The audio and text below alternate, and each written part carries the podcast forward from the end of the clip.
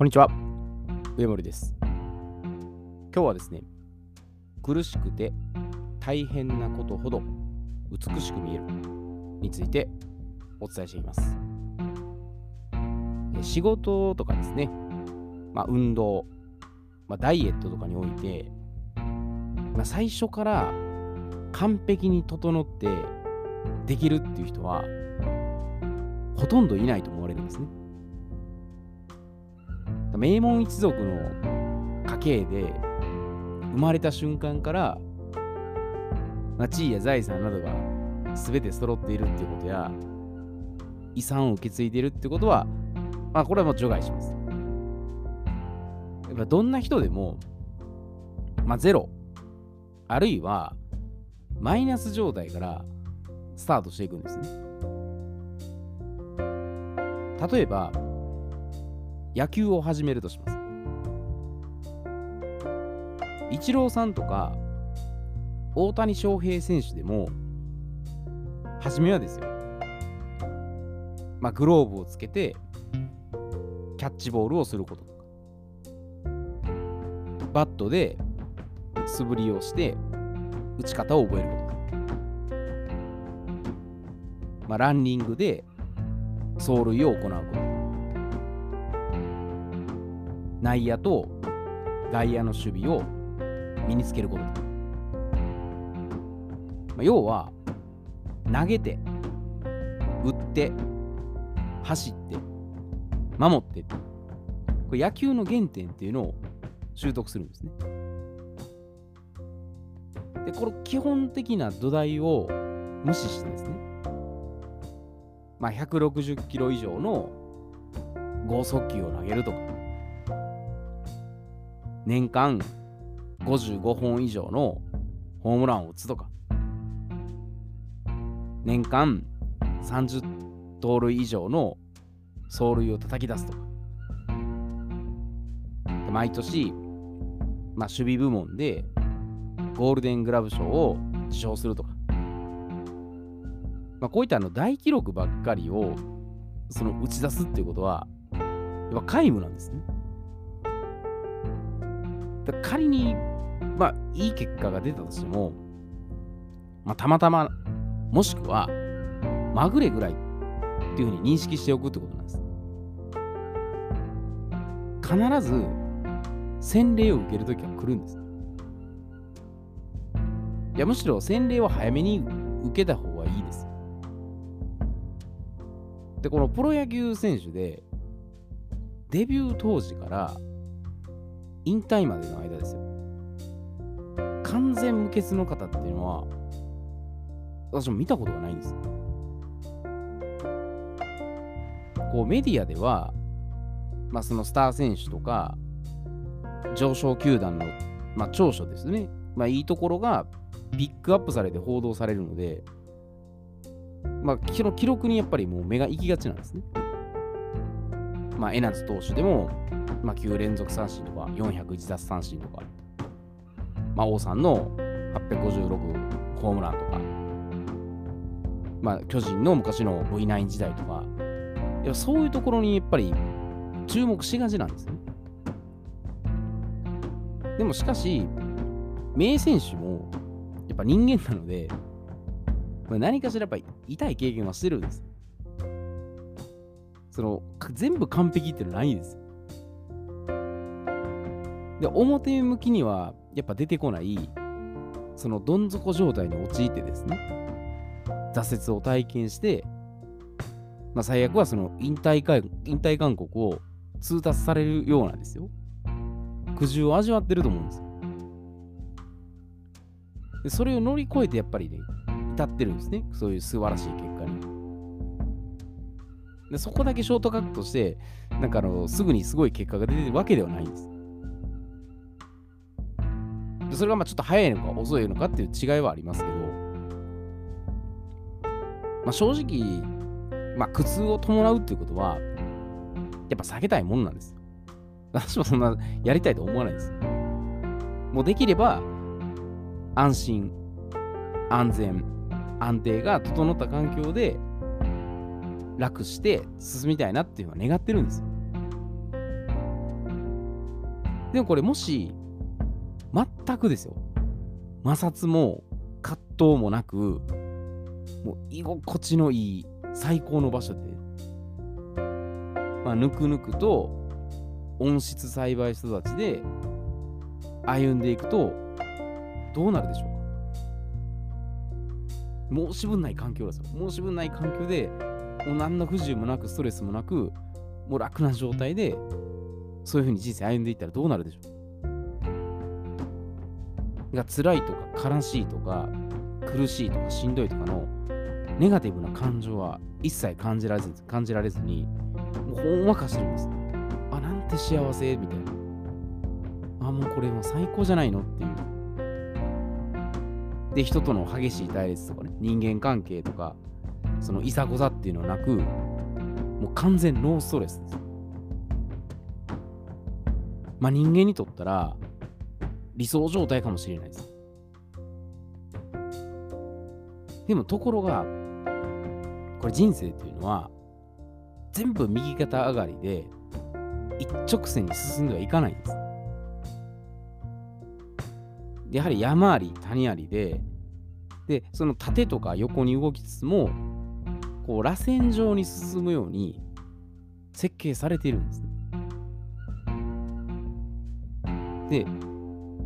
まあ、人間っていうのはこれ、良くも悪くもですけど、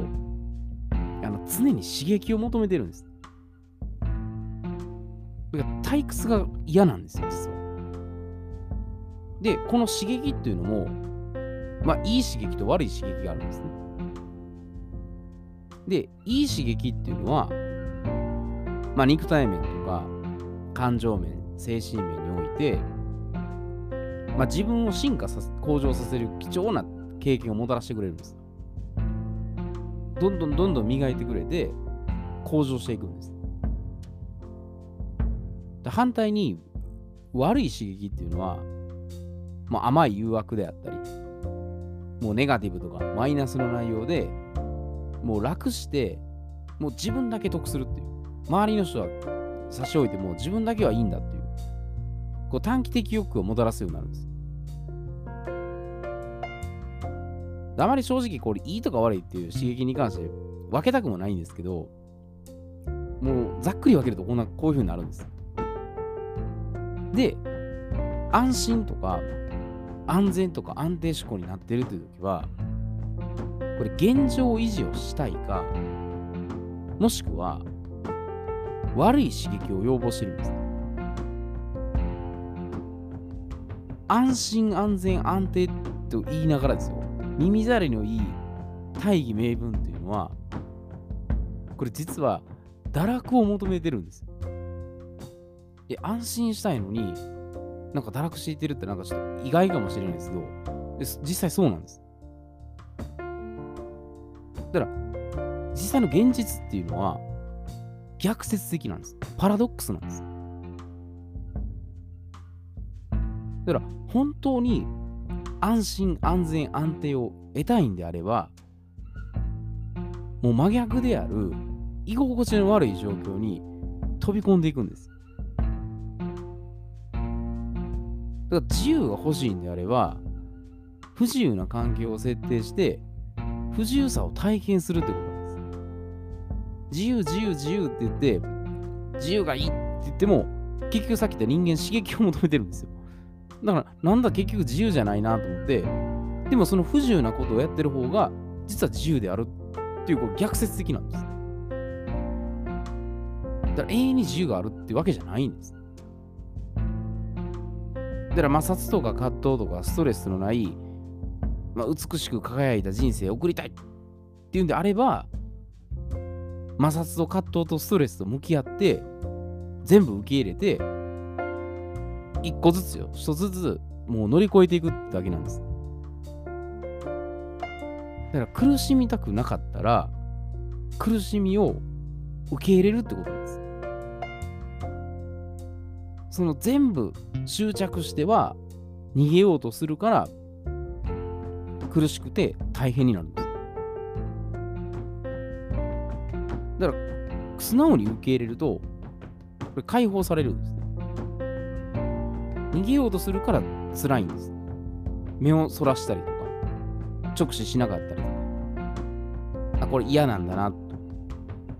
だどんどんどんどんそのネガティブな今度は感情を押し寄せていくんですね。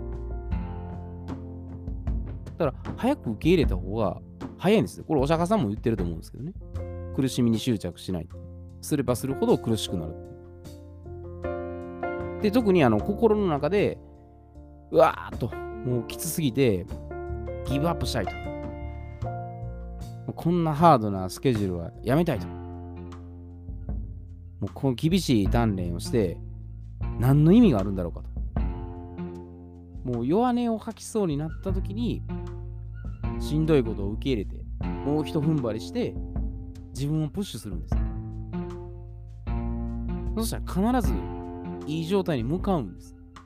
そこで、ああ、もうしんどいって堕落して逃げると、変わらないんです。で、結局現状維持なのか、悪い方向に向かうんです。で、その、しんどい時ですね、他者とか周囲に、まあ、そういう苦難、困難に対してですね、やっぱワクワクして楽しんでる姿を見せていくようにするだからその苦しさとか辛さっていうのを、まあ、そのネガティブに捉えると余計に悪いイメージになるんですけど、でもそれも自分の内側に留めておくってことなんです。で、これをなんか自分はこれだけ努力しているんだとか、こう自分のこう奮闘している姿を見てほしいとか、自分のストイックさを分かってほしいと、理解してほしいとか、承認欲求をもうアピールするってことは、もうこれ控えるべきなんです。これリーダーがやっぱ承認欲求を見せたら、誰もついてこなくなるんです。この人何を言ってるんかなでそんなこっちもしんどいよって思うんです。でそこを楽しそうに面白そうにやってたら人はあこの人楽しそうにやってるってなるんですよ。やっぱいい影響それが伝染するんですよ。だから先頭切ってる人間が、ああ、もうこれしんどい、辛いって、あもうこの終わりだとか、あもう大変だとか。で、これがもし国のトップの人間がそれをやってしまったら、やっぱ誰もついてこなくなるんです、ね沈没していくんです。いや、もちろんその最低限の最低最悪の状態とか、その恐怖というのを見せる必要もあるんですけど、希望がないと誰もついてこないんです。で、それが多分今の日本の現状だと思うんです。だから、どんなリーダー像だったら、みんながついてくるんかっていうふうに考えると、もうその、回答じゃないですけど、道はおのずと見えてくるんです。だから自分がついていきたいって思えるリーダー像を自分で磨いて、自分でつ作り上げるってことなんです。だから、苦しいっていうのは、あ、これ楽しいんだなと。で、大変っていうのも、これ分解すると大きく変わるんです。っていうふうに解釈したら、視点も移動するんです。毎日毎日これ苦しいなとか、もう大変だ大変だってばっかり言ってると、それ愚痴と不平不満とか批判批判じゃないんです。でもどうやったらまたこれ良くなるかなって、楽しいんかなとか、面白いかなって思ったら、やっぱ変わるんですよね。だから苦しくて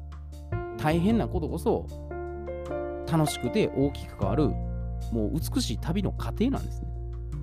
で、これがないとやっぱ人生面白くないんですね。ただただなんかこうレールに敷かれたね、こうベルトコンベヤーだけのような人生って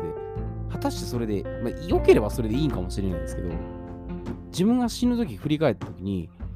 おそらくん？と思うんですよ。なんかやっぱ辛いとか、しんどいなって思ってる時こそ、これ、ラッキーゾーンに入ってるんですね。自分がまた変われるチャンスです、ね。だフローゾーンっていうのは、まあ、ちょうどいいさじ加減のところですね。難しくなく、難しくなく、もう本当に、まあ、でもいや、ちょっと背伸びしてるぐらいの範囲ですね。自分を少し引き上げてくれるような、そういうところが一番いいです、ね。だから常にやっぱり逆説的なんです、ね。パラドックスをもう意識して楽しむかなんです。だから毎回毎回もう苦しくて大変なことばっかりでもないんですよ。もうそれがやっぱ自分にとって変われるまあ、すごくいいところなんだっていうふうに、もうそう思えるかだけか思えないかだけだと思うんですね。でそうでなければ、やっぱなかなか自分の人生そのものをどういうふうに切り盛りしていこうかなっていうふうになっていかないんですよからそういうところをちょっと踏まえて、あ、これでも苦しい、まあ苦しいかもしれない。正直苦しいかもしれないですけど、あ、これでも本当に自分の今後の未来が楽しくて、もう大きく変わるもんだと思ったら、まあ、そういった道が多分開かれるので、いかにそういう視点を変えてですね、無理やりにはポジティブ思考じゃなくてもいいんですけど、で面白いか楽しいかっていうふうに思える人生だったら一番いいと思うんですね。で、ちょうどこの、まあ私も音声配信これしてるんですけど、まあ、スタンド FM さんだったらちょうど1年なんですね。去年の6月21日に、まあ夏至の日なんですね。配信して、もう365日間、まあ1日も休まずにここまでコツコツやってこれたので、まあ、この先まだ続けるつもりはあるんですけど、まあ、それも一つのやっぱり、なんかこう目標じゃないですかね。まあ、途中で、まあいいかなと思った時もあったんですよ。でも1年間そうやってやれば、まあ2年3年と、まあ、続けられるなと思ったんですね。たかだかのちょっと、ちょっとしたこう音声配信かもしれないですけど、そういったところが、あ、これでもやりだしたら面白いなと。別にこれでなんかお金儲けしようとか、なんか名声を得たいとか、そういう それは全然ないですね。だ自分にとってやっぱこういう場で発信して自分を磨いて高めていくような、まあ、そういう場をここは与えてくれてるなっていうふうに思えたので、それは非常にこう1年間こうやり続けてみて、あ良かったなっていうふうに思えたので、まあ、それはずっとね、継続して、まあ、今後もやっていこうかなっていうふうに思っています。えー、では今日はこれで失礼いたします。